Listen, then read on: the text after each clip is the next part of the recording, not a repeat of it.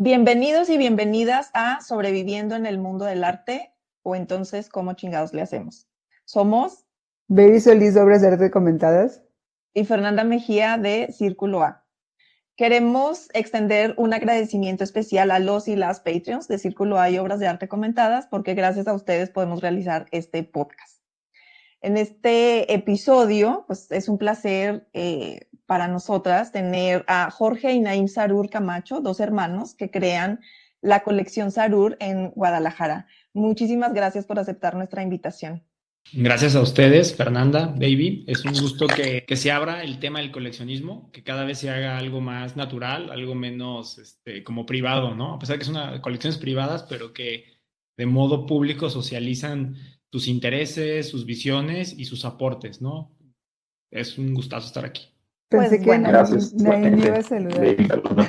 por abrir el, el, canal y, pues no sé, también voltear a ver por acá eh, y admirarnos mutuamente. Gracias a ustedes también su trabajo de divulgación, pues lo, vemos muy relevante desde nuestra trinchera.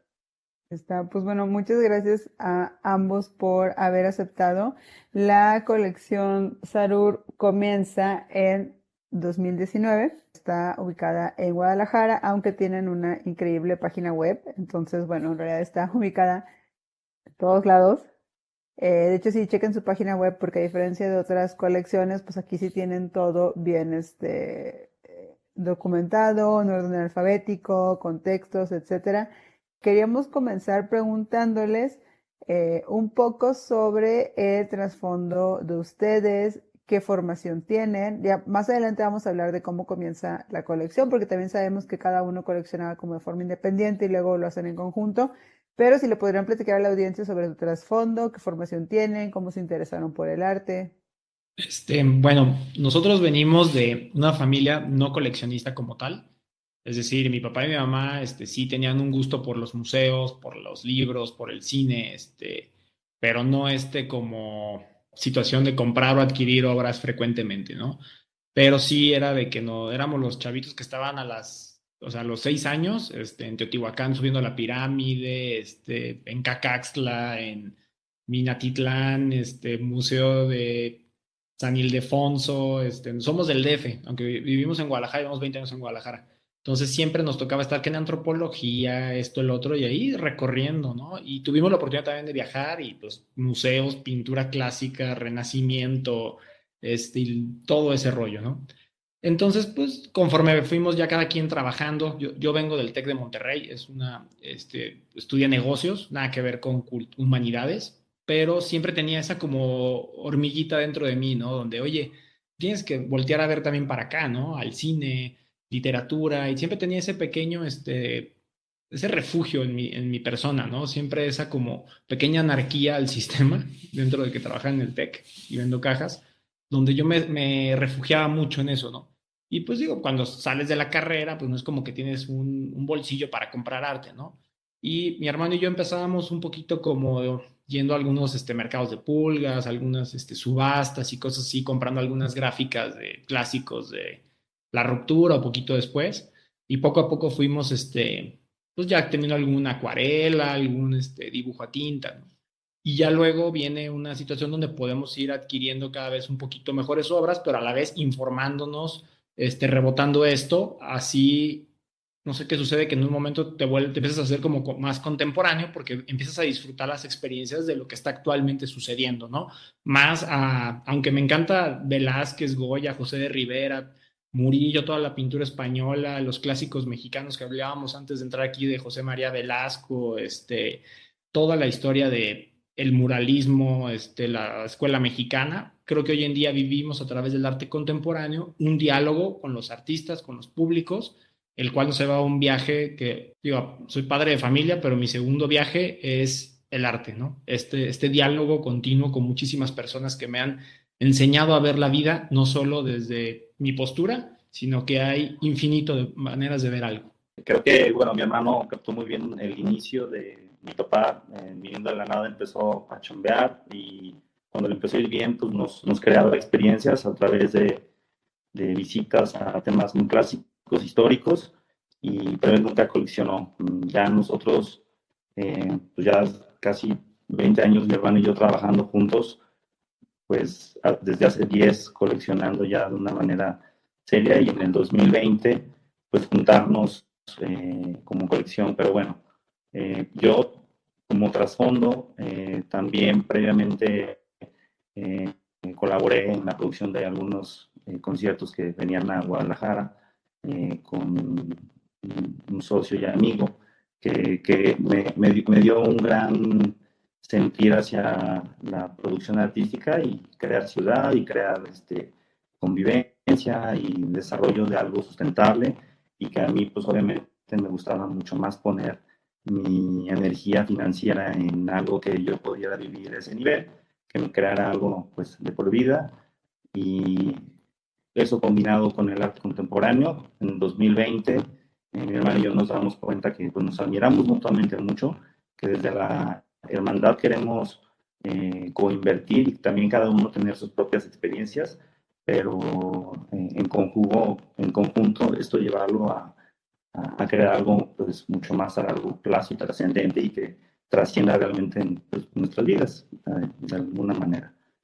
Creo que hay un momento donde Naim y yo nos damos cuenta que, es decir, estamos comprando arte, ¿no, brother? Este, para qué o por qué o, cómo, cómo salimos de este amateurismo tan cañón. Digo, seguimos siendo amateurs muy cañón, pero, o sea, literal, cómo sales de ser hiper amateur en esto y le das un sentido útil, ¿no? Es decir, estamos nada más este, acumulando cosas y, no le veo todavía la, la función, ¿no? Entonces empezamos este, a asesorarnos un poco más Creo que hay personas que nos han ayudado. Ahí está Juvenal, que nos ayudó mucho con la página, con darle forma a la comunicación. Tú, Baby, lo conociste aquí en Guadalajara, él es el coordinador. Pues hay que agradecerle a él muchos aspectos de comunicación y estructura de la información que brindamos, ¿no?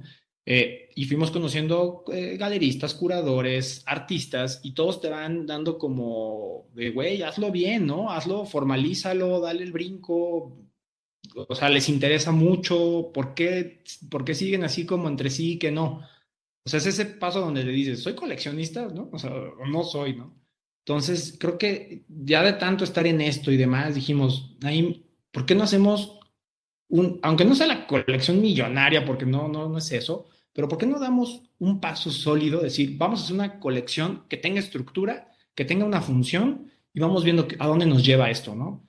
vamos haciéndolo como nos gusta, sin las pretensiones, sin las cuestiones que nos que alejan a la gente del arte, ¿no? Vamos llevándolo esto a un, a un diálogo terrestre, a un diálogo casual, natural, y vamos estructurando una herramienta padrísima con esta colección, y entre los dos, pues vamos haciendo una sinergia. Y creo que ahí es donde damos ese brinco a una colección privada, pero con información pública, socializada y más aterrizada a nuestros tiempos, ¿no? Yo, yo conocía colección, gente que me decían que eran coleccionistas y pues era, yo, yo ya estoy, ya tengo 40 años, ¿no? Pero me imaginaba al señor de saco, medio canoso, este, con la copita de tinto o, o como muy pretencioso, como muy sabio, muy soberbio, muy, muy, muy millonario, ¿no? O sea, y decía, pues esto no, esto no es coleccionar, esto es como como ponerte intelectualmente y económicamente arriba de, la, de alguien y eso creo que no está conectando. Entonces dijimos, nosotros no somos así, no nos interesa eso,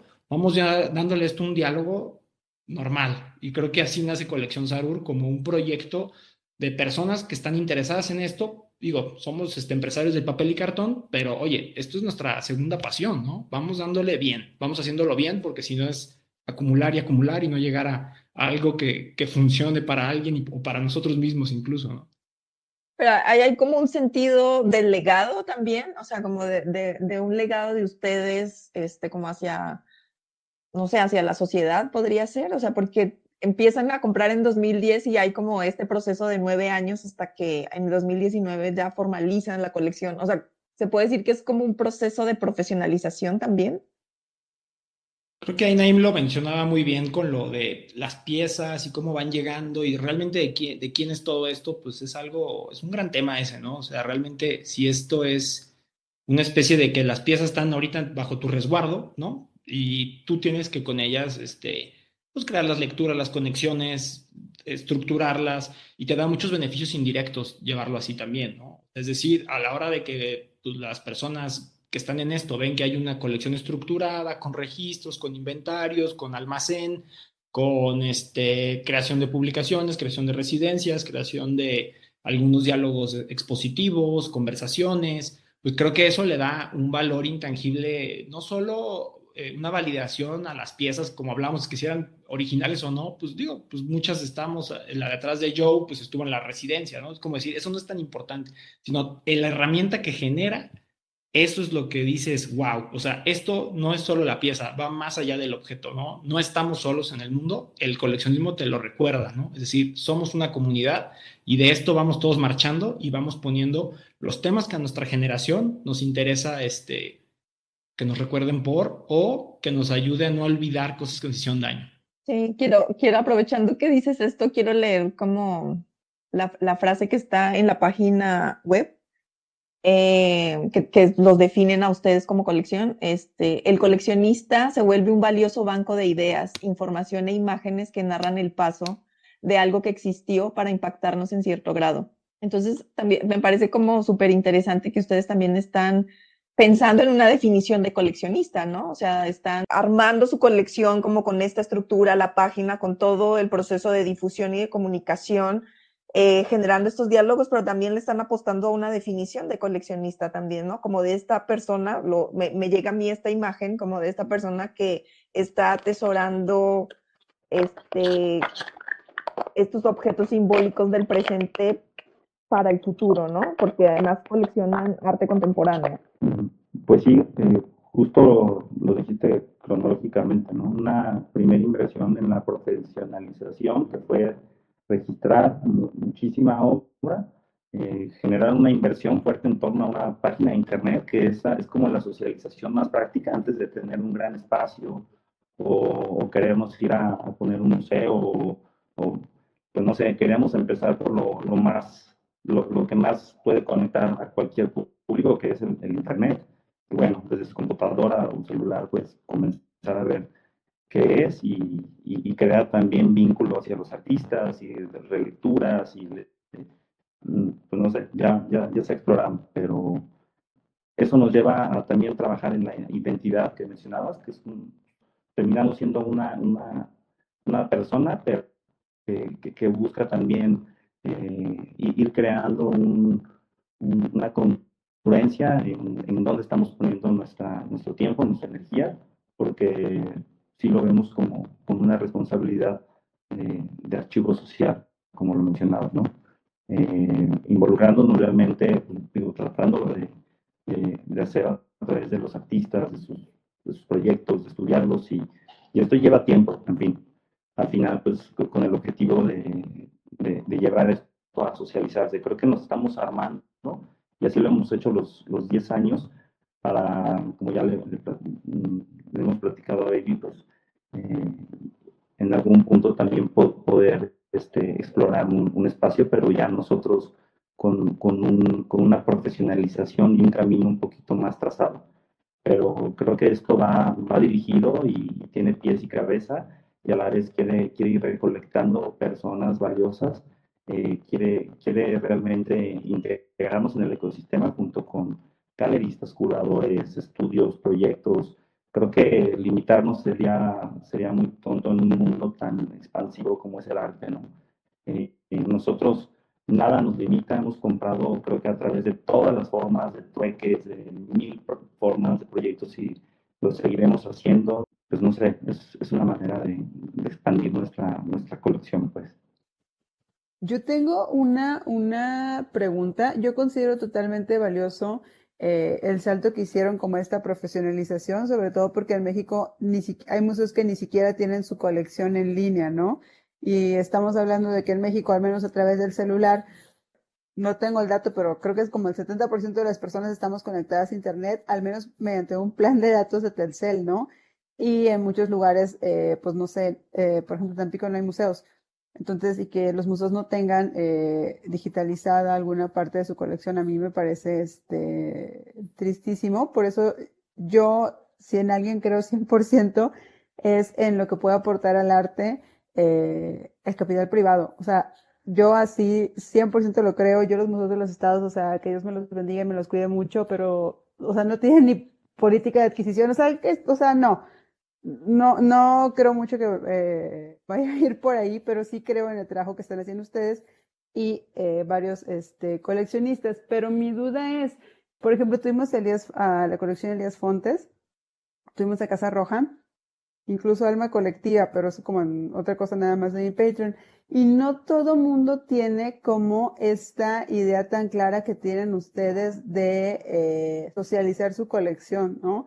O de tal cual eh, que sea conocida como tal, como una colección, este, pues con proyección, yo me atrevería a decir que internacional, la de ustedes. ¿Por qué creen que no todas tienen esta proyección? Eh, o bueno, esta idea, ¿no? De, de hacerlo así, a lo mejor una respuesta inmediata sería como que porque muchas veces cuando se piensa que alguien es coleccionista, pues está como esta cosa de no ser ostentosa, ¿no? Como porque en México nunca es bueno llamar la atención, ¿no? Pero el otro día platicábamos de eso con la no es que la gente, eh, ay, voy a esperar a este coleccionista fuera del Museo Cabañas, ¿no? Para, este, saltarlo. Venderle algo, o sea, no, no, funciona así. Sí, este, entonces, ¿ustedes por qué creen que no todos tienen como esta, esta proyección para sus colecciones. Bueno, yo creo que es válido no tenerla. Yo creo que cada coleccionista tiene su perfil, tiene su grado de intensidad, tiene su grado de su capa de comprensión en esto, ¿no? No hay como, oye, este proyecto es mejor porque socializa, este proyecto no porque es más privado. O sea, creo que al fin y al cabo, a la hora de que sea esto privado, ya con el hecho de comprar una obra de arte, yo creo que ya está está haciendo un poquito mejor el ecosistema, ¿no? En vez de que esta persona haya este, realizado, no sé, porque coleccionar es sacrificar.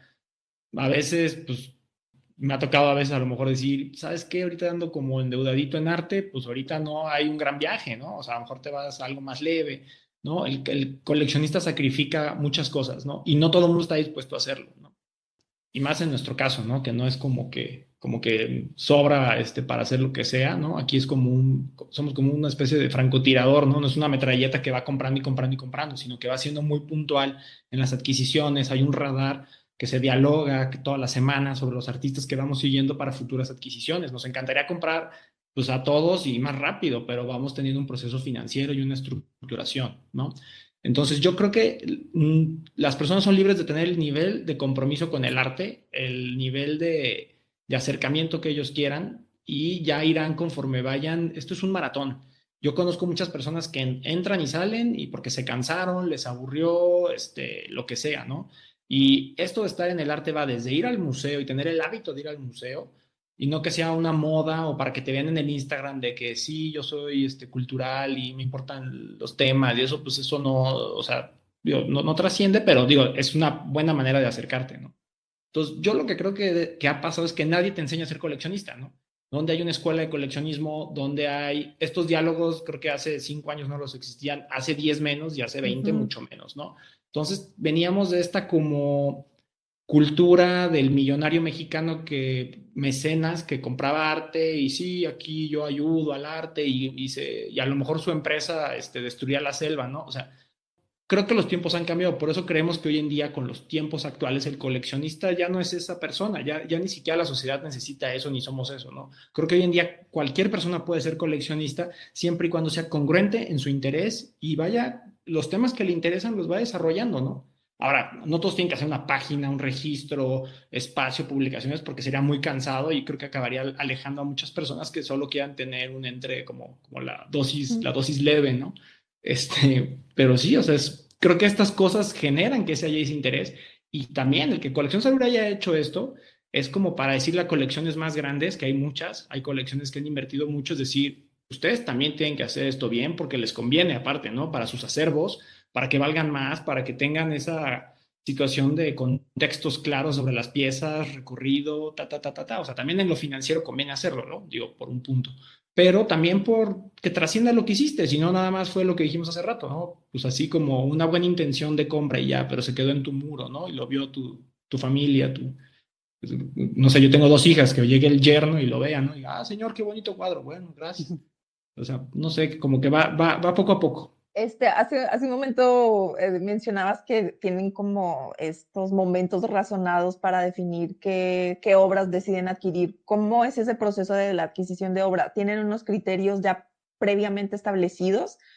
¿O, o cómo, cómo, se da ese diálogo entre ustedes para tomar la decisión de comprar esto, sí, esto no, este, ponerlo en lista de espera, tienen un presupuesto anual? Como qué tan pasional o qué tan racional es ese proceso. Creo que, digo, voy a aventurarme a decir que, que, es un poco, no es nada rígido, es libre.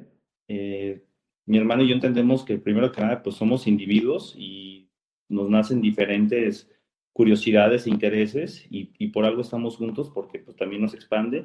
Y sí, como dices, tenemos una junta cada tres semanas, por ejemplo, donde él, tal vez algunos amigos o personas, o a veces solamente él y yo nos juntamos para platicar sobre qué hemos visto, que constantemente nos estamos transfiriendo información que nos llega, porque a los dos, ya te imaginarás, pues nos llega de todo y de todos lados, entonces es estarlo rebotando, platicando, digitalizando, digo, de manera digital primero, y ya luego pues nacen visitas en estudio juntos o cada quien o uno no puede, pero pues lo padre de poder estar juntos y, lo que lo va a hacer muy fuerte o lo está haciendo fuerte es que nos permite expandirnos muchísimo y pues esta unión va, crea muchísimo más enlaces pues.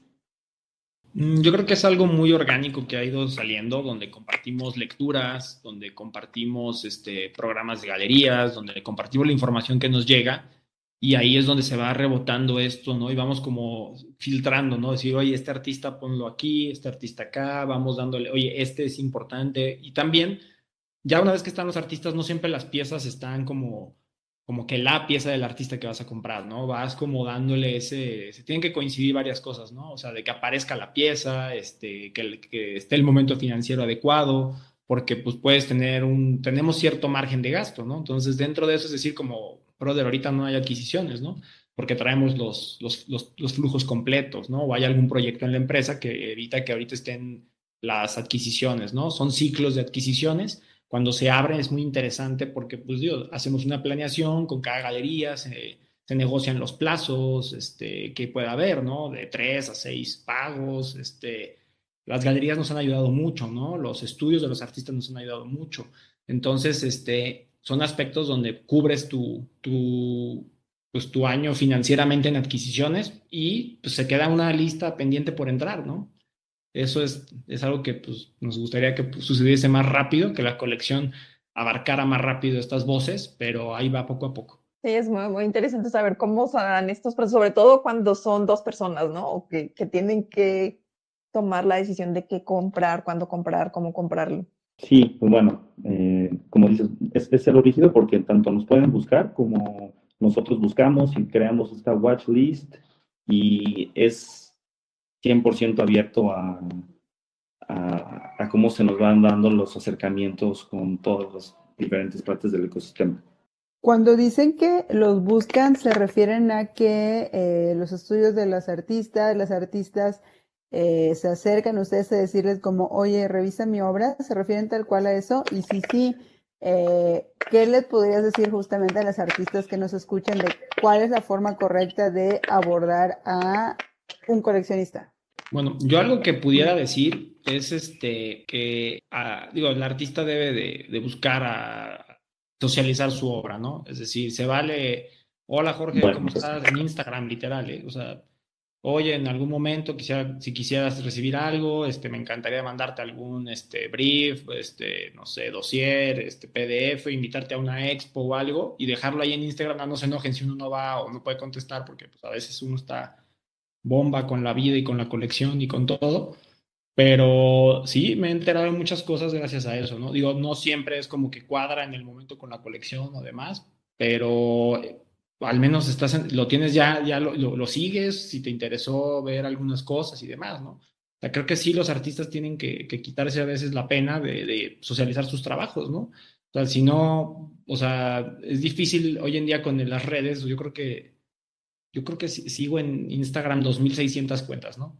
Entonces pones histories y es así como, así, París, Moscú, California, entonces, nada más te llegan cuadros, cuadros, cuadros, entonces, este, a veces hace falta hablar con alguien y, ah, mira, aquí está un PDF estructurado, todo, ah, bueno, y está bien, o sea, tiene, o sea, sí le sugiero a, las, los artistas que socialicen, ya sea por Instagram, este, pues en, los openings, es hacer abiertos, o sea, no sé, hoy en día está bien duro, ¿no? Y, y, si realmente esperan que, como tú decías, este, que a través de becas de gobierno o algo las carreras se vuelvan sustentables, está complicado, ¿no? Sí, hay que tener, o sea, el artista tiene que ser como un poco más movido, o sea, ese es mi, mi punto de vista, porque sí, a veces es como, yo ya soy artista y cumplo con hacer la obra, o sea, Sí, pero. Sí, mi obra es tan buena que. mi obra es tan buena que no la voy a vender. Me la tienen que, tienen que rogar. Entonces digo, pues claro, va a estar pues cañón porque pues nunca va a llegar, nunca va a haber una imagen de nada, ¿no? Sí, sí, está difícil. Bueno, acá Miguel pregunta: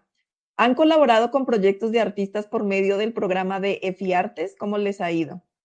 No hemos colaborado con EFIARTES. Actualmente lo que estamos haciendo es apoyo en residencia 797, estamos apoyando con ayer y como proyectos expositivos, ¿no? Y estamos por, a finales de este año, eh, sale un espacio por parte de Colección Sarur, ¿no?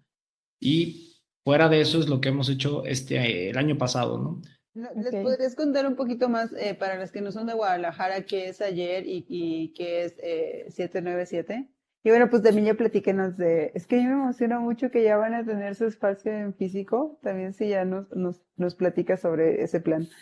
Claro, si gustan yo les hablo de 797 y Naim de, del espacio. Este 797 es una residencia que busca traer artistas fuera de Guadalajara, este, para desarrollar ahí este, un diálogo con el director, que es Enrique Hernández, que es un pintor este, de la ciudad. A mi gusto es de los que está más abierto para generar estos diálogos con, con todos los niveles generacionales, es decir, desde chavos como maestros ya, este, ya de, pues de carrera ya mucho más consolidada, ¿no? Entonces, en esta residencia lo que se busca es que llegue el artista, desarrolle el proyecto en tres semanas ahí, lo exponga y se generen eh, actividades desde algo de música, puede ser este, charla, proyección de video, este, performance ha habido. Entonces, que se expanda un poquito la, curiosidad por, la, por, la, por, lo que es la imagen, lo que es la, la, materia haciendo imagen y cómo esto va nutriendo a todos los artistas y a todas las personas que acudimos a escuchar qué está pasando con la pintura, qué está pasando con, con este torrente que es la digitalización y cómo se va este, hablando mejor de, de pintura, ¿no? En la ciudad y eso me ha gustado mucho. Este proyecto nació durante la pandemia y ser patrono de aquí a mí en lo personal me ha enseñado muchísimo porque me han dejado colaborar en, en algunas áreas a veces, ¿no? Incluso una vez hice una entrevista, este, diseñar las charlas con quién va a entrevistar, quién va a estar haciendo esto, este, aspectos de museografía. Para mí como coleccionista ha sido padre estar viendo cómo construyen las exposiciones y me ha, me ha llenado de orgullo mucho de que me pregunten a veces hasta mi opinión, ¿no? Entonces, para mí es de las experiencias más importantes como coleccionista es haber participado en lo que es una residencia como tal. Eh, eh, ayer eh, no participamos tanto en, la, en los proyectos, más bien somos patronos, como pues, nos preguntan dos, tres aspectos y listo. Es un espacio de video.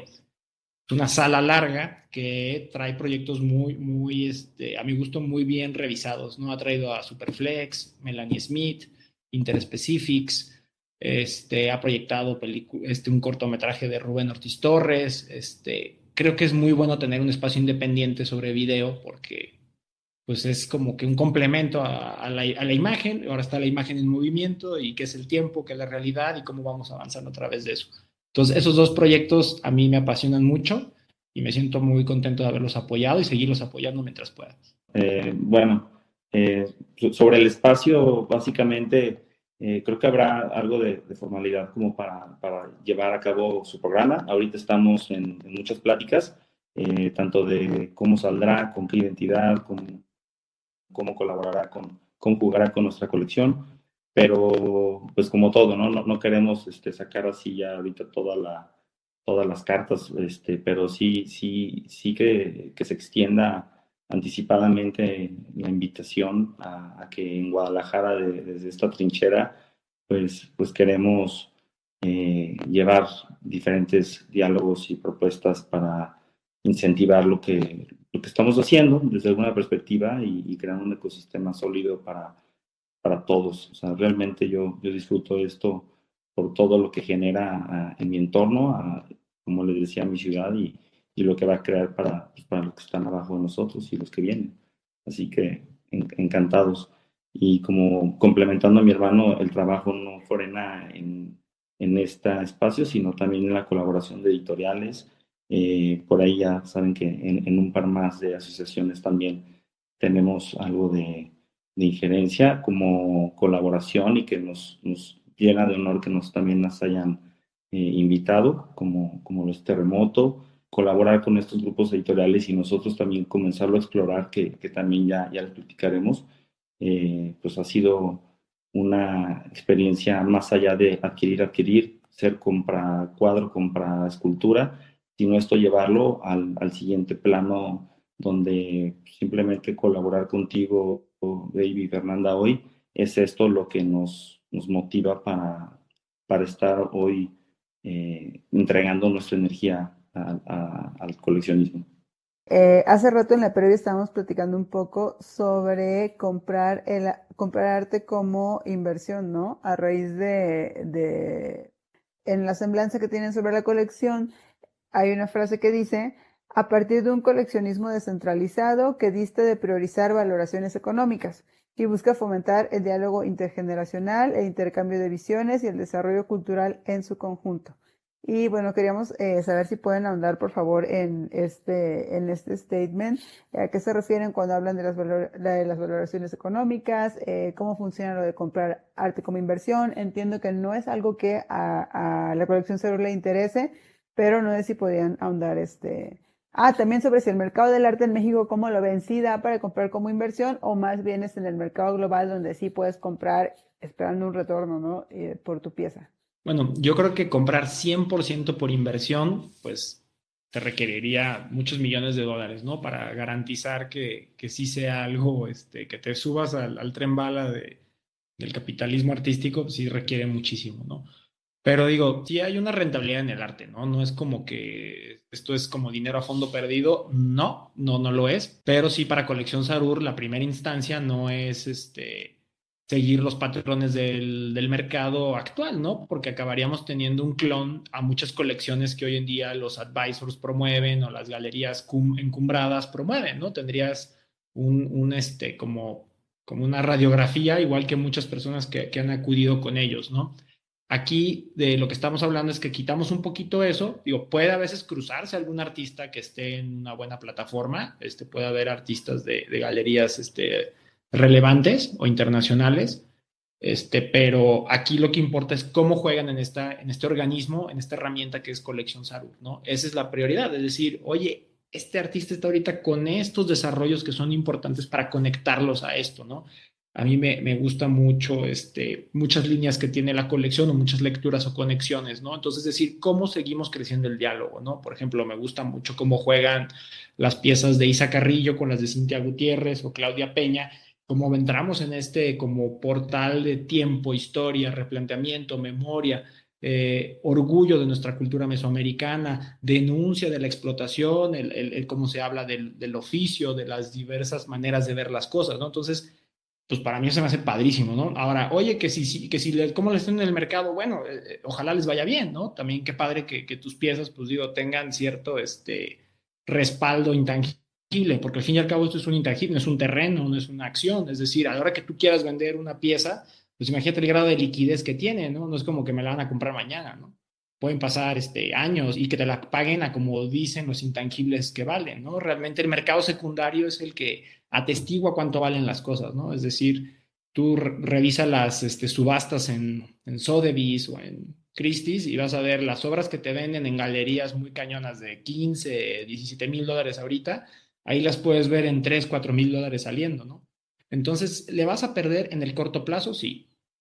¿Quieres que esto tenga una rentabilidad? Pues hay que aguantar las obras, hay que estar con ellas y a lo mejor no sucede nada en lo económico, a lo mejor sí, ojalá que sí, pero no debe de ser como la, la prioridad en esto. Y quien te venda arte diciéndote, esto es, esto es lo que viene, esto, esto va a valer mucho en el futuro, esto es lo otro, pues, te está asegurando algo que nadie sabe. No hay nada más volátil que el arte, ¿no? Es como, ¿cómo sabes que esto va a seguir? Eh, ¿Cómo me estás asegurando que esto va a seguir valiendo? ¿no? Más bien, lo que debe de hacer un buen vendedor, un buen galerista, es decir, este artista está llevando un proyecto sólido a través del tiempo, checa sus procesos de hace 20 años, checa sus procesos de hace 10, ve cómo está conectando con los museos, con las, con las curadurías, ve quiénes están leyendo su trabajo, dónde lo están colocando, con qué otros artistas lo están vinculando y cómo estamos generando una carrera sólida y estructurada. Ahí es donde yo vería un valor a decir, oye, tiene 40 años este artista, en 20 años, ¿dónde va a estar el mercado? Y más importante, ¿dónde van a estar sus diálogos? ¿no?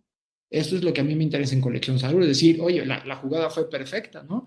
O sea, todos ganamos en eso, ¿no? Es decir, tenemos un artista latinoamericano que es mucho de lo que compra Colección Sarur, este, con, con, su discurso, con sus, con sus intereses en, en plataformas de, resonancia global, ¿no? Eso para mí sería, wow, ¿no?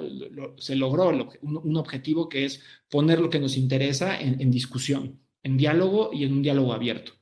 Creo que va un poquito de ahí. Y México pues es que eh, eh, es un país joven, es un mercado, o sea, México tiene 200 años, ¿no? Entonces, imagínate su mercado de arte estructurado con una galería mm, top como Kurimansuto, que debe tener creo que 22, 23 años, pues es normal que tenga un mercado secundario también un poquito flojo, ¿no? Es decir, es difícil vender piezas si en primario a los artistas, a las galerías les es difícil vender las piezas, ahora imagínate en un secundario, ¿no? Entonces, creo que hay un proceso ahorita donde se está, al que haya colecciones más profesionales, galerías más profesionales, estudios más profesionales, creo que vamos a tener en el futuro un mercado secundario que permita que esto sea una mejor inversión. ¿Por qué? Porque va a ser liquidable, ¿no? Es decir, lo puedo vender. Hoy en día, pues es más difícil, ¿no? Hay, que, hay, que, hay que decir la verdad. Aunque sí hay mercado secundario, pero no es el mercado secundario de países que tienen plataformas este, gigantes y de siglos, ¿no? O sea, el mercado británico, el mercado americano, pues tiene mucho, mucho capital, mucho, pues, la historia del mundo, ¿no? O sea, es, Así es en el fútbol, así es en, todo. Somos Latinoamérica, pero estamos luchando para reivindicar las cosas. Sí, ¿cómo, ahora que, que, mencionas esto de los art advisors, cómo es la relación que ustedes tienen con estos art advisors? O sea, este, porque ustedes compran, ya, ya has dicho, compran con galeristas, eh, de los directamente de los estudios de los artistas, pero esta figura del art advisor, ¿cómo, cómo la ves tú? Mm, nosotros no tenemos un art advisor con esa profesión, es decir, sí tenemos diálogos con curadores, con galeristas, con, con otros artistas, con otros coleccionistas, pero no hay un art advisor, o sea, que tenga este como vínculo que, que nos asesore actualmente, ¿no? Este, lo que yo veo en los art advisors es que tienen su, su pues funcionan similar a una galería, ¿no? Tienen sus artistas de confianza en lo que ellos creen y demás y lo, lo van sugiriendo con los coleccionistas, ¿no? Creo que es importante, o sea, creo que hay personas que no tienen el tiempo para informarse, no tienen el tiempo de esa investigación y creo que un art advisor que sea bueno, profesional, ético, objetivo y pues lo más imparcial que pueda, creo que es bueno, ¿no? Para alguien que es un coleccionista que no tiene ese tiempo y demás.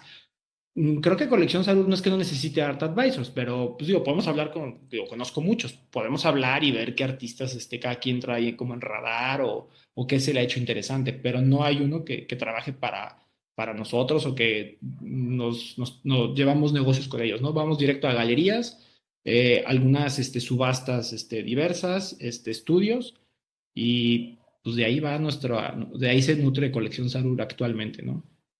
Sí, o sea, entiendo también que un poco el interés o el interés que ustedes tienen también en, la en coleccionar arte es toda la experiencia que también implica investigar, ¿no? O sea, como de, de, de, tener como un conocimiento propio sobre el arte y un posicionamiento propio, personal, sobre el arte contemporáneo, sobre el arte actual, el arte en México, etcétera, ¿no? También creo que ese, o sea, parte como de la pasión tiene que ver con que ustedes también supongo, yo estoy aquí asumiendo cosas que parte de su tiempo libre también está como que abocado a todo el tiempo a el arte, a ver arte y a consumir arte de diversas formas, ¿no? Sí, o sea, no sé, Naim, cómo veas nuestro tiempo libre en relación al arte o cómo veas esa situación de investigar sobre arte. Pues nunca es suficiente, definitivamente.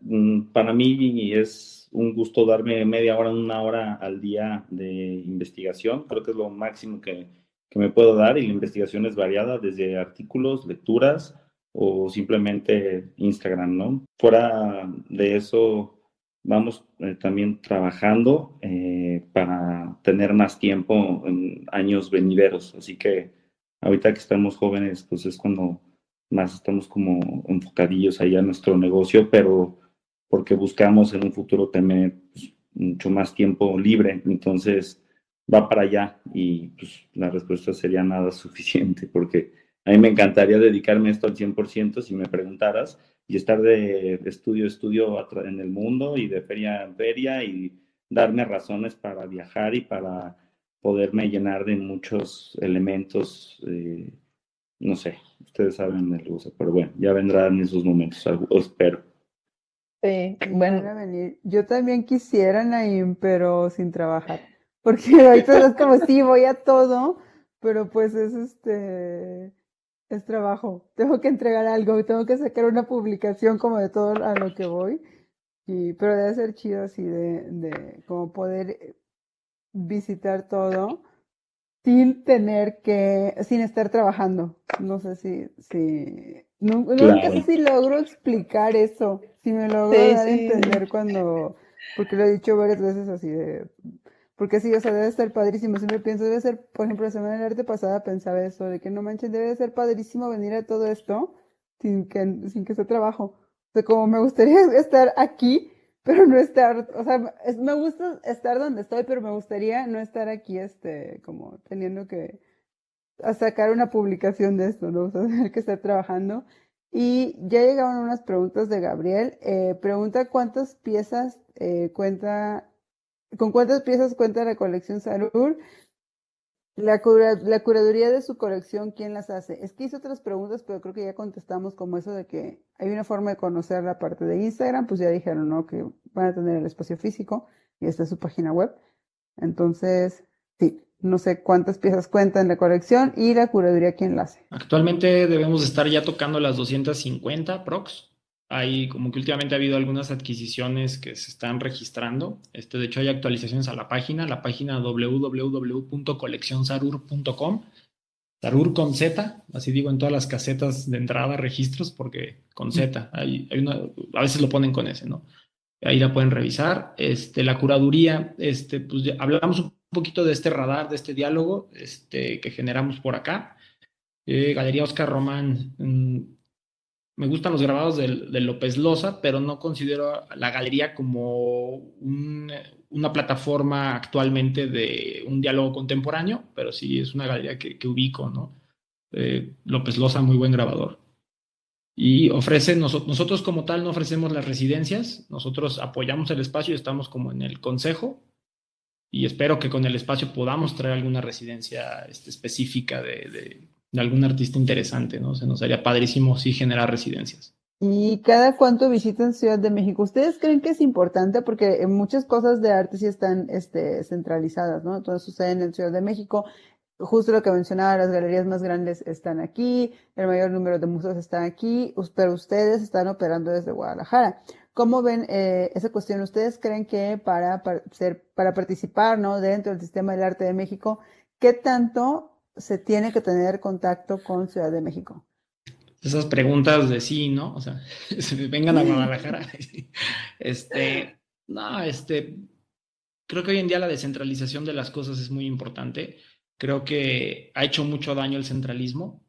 Creo que ese centralismo se refleja no solo en las artes, se refleja en la educación, se refleja en los deportes, este, cualquier cosa que quieras desarrollar. Se te ocurre que la primer plataforma va a ser Ciudad de México, ¿no?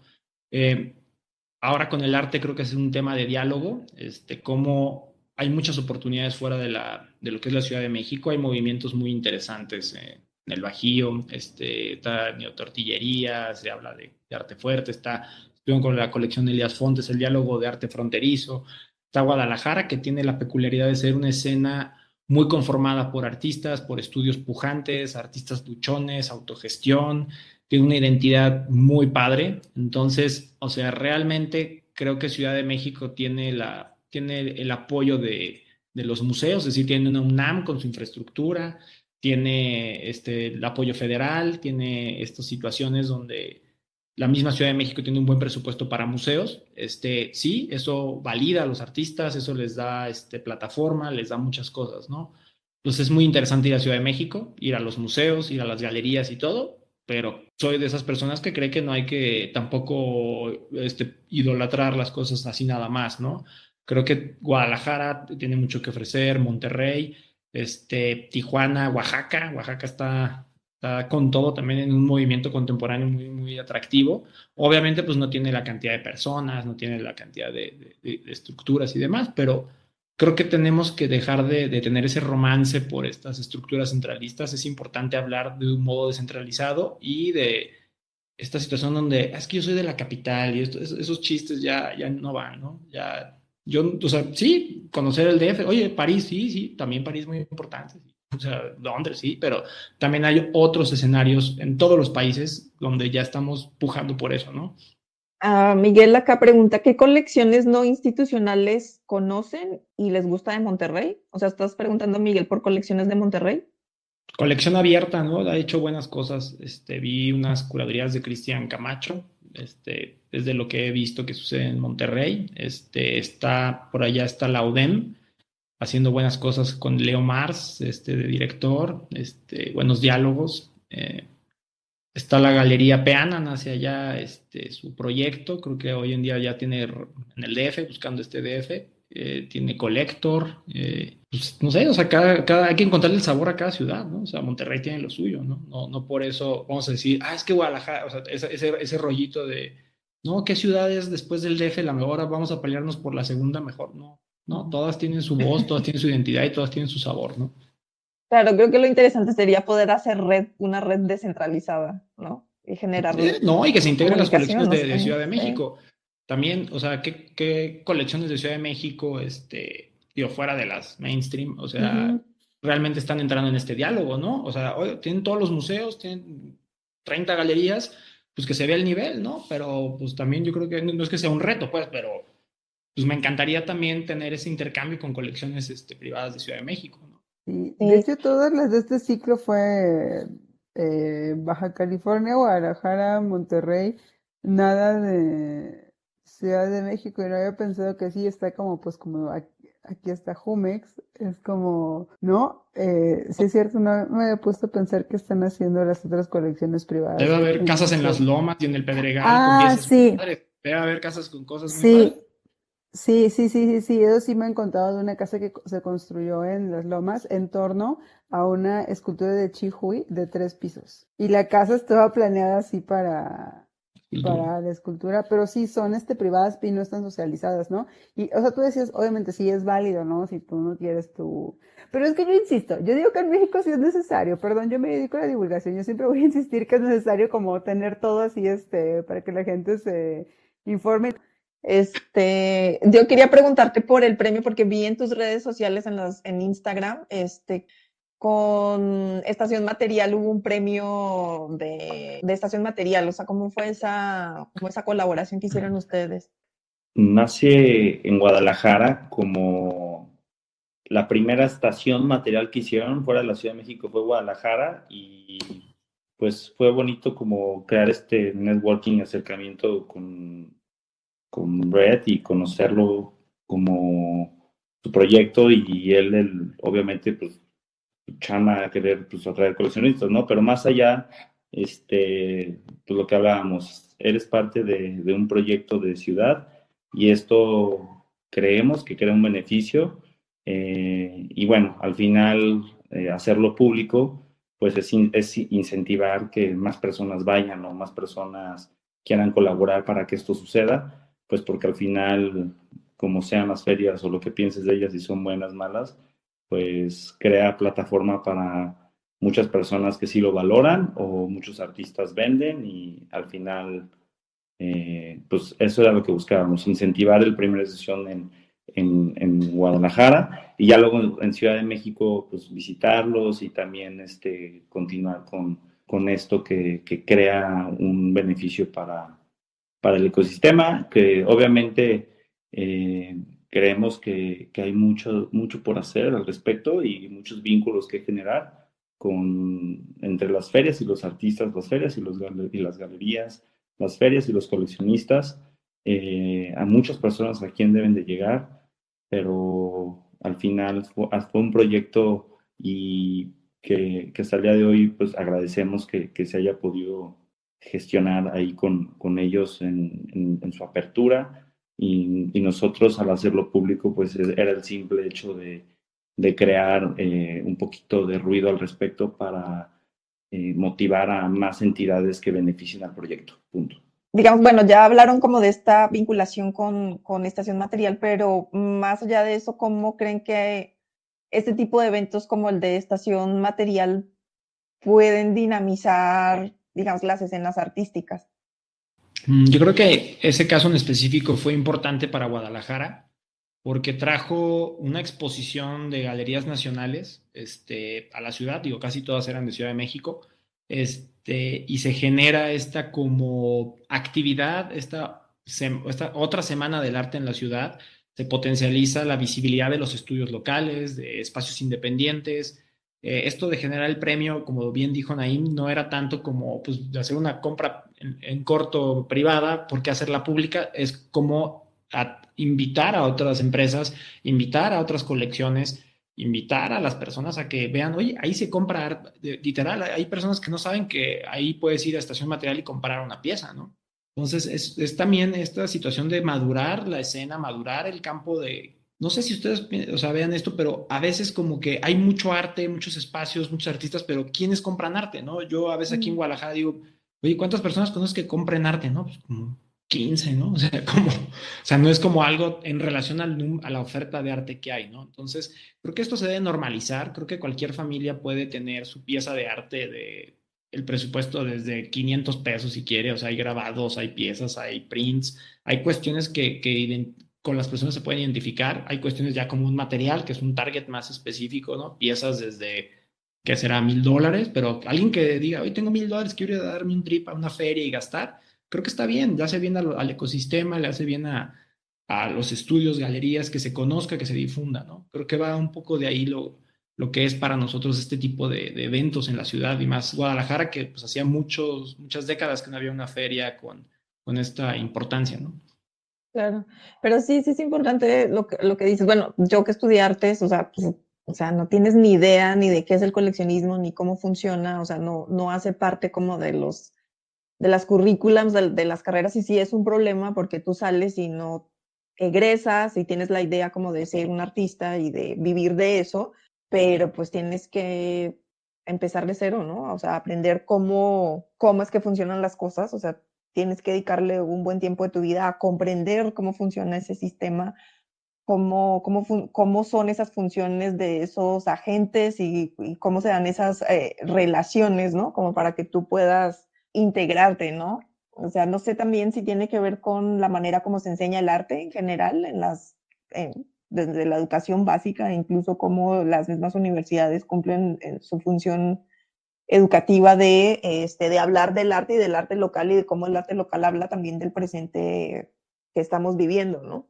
Creo que sí nos hace falta como, como mucho por ahí y, encuentro esperanzador, te lo quiero decir, que tú como coleccionista estés eh, hablando de esto, siendo consciente como de esta, de esa problemática que se da en el, en el mundo del arte, ¿no? O sea, como de, de, que sí, hay muchos artistas, egresan muchos con la intención de ser artistas y que, y que en el camino también se van quedando muchos porque sí es una carrera, pues como de resistencia un poco, ¿no? O sea, es, una, es una carrera de vida, ¿no? O sea, digamos que la obra de un artista, o sea, un artista tiene diferentes periodos a lo largo de su vida y bueno, estamos hablando de que si alguien empieza la universidad, está estudiando artes, digamos, puede ser de manera formal o informal a los 18 o 19 años y vive hasta los ochenta y tantos, o sea, estamos hablando de que es un periodo de vida muy largo eh, de producción con diferentes etapas y procesos de investigación.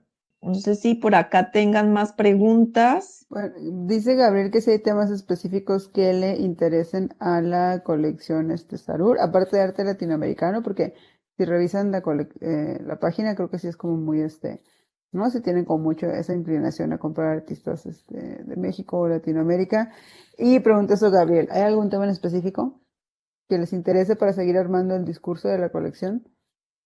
Yo creo que muchísimos, pero sí creo que hay varias narrativas, este, interpretación de imagen, este, corporeidad, eh, planteamientos de la realidad, este, no sé, hay, o sea, podemos estar aquí, anarquías diversas, este, diálogos sobre este, problemas latinoamericanos, este, violencia, este, eh, centralismo, este, género, lo que hablamos, del tema del original, ¿no? ¿Quién es el dueño de qué? ¿Quién, ¿Quién, es el que lucra con qué?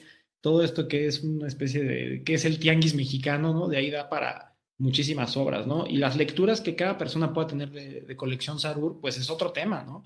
A mí a veces me encanta escuchar personas que no tienen nada que ver con el arte y creo que son las mejores lecturas porque te enseñan como que como cosas que a veces no ves porque tú estás clavado hasta lo que el mismo artista te dijo ya dices pues esto lo hizo el artista por eso no y a lo mejor llega alguien muy desconectado de esto y ve cosas padrísimas no y ahí se abren otras líneas no te da ideas de curadurías o te da te da mucho juego, ¿no? Eso creo que es lo bonito de una colección, ¿no? Aunque sí hay temas muy, muy centrados, ¿no? Temas muy específicos que, que se estudian, que se leen y que se trabajan por acá. Muy bien, pues yo creo que ya vamos a ir cerrando. No sé, baby, si tienes alguna otra pregunta, este alguien acá de la audiencia, de quienes están conectados y quieren hacer su pregunta ya para, para cerrar.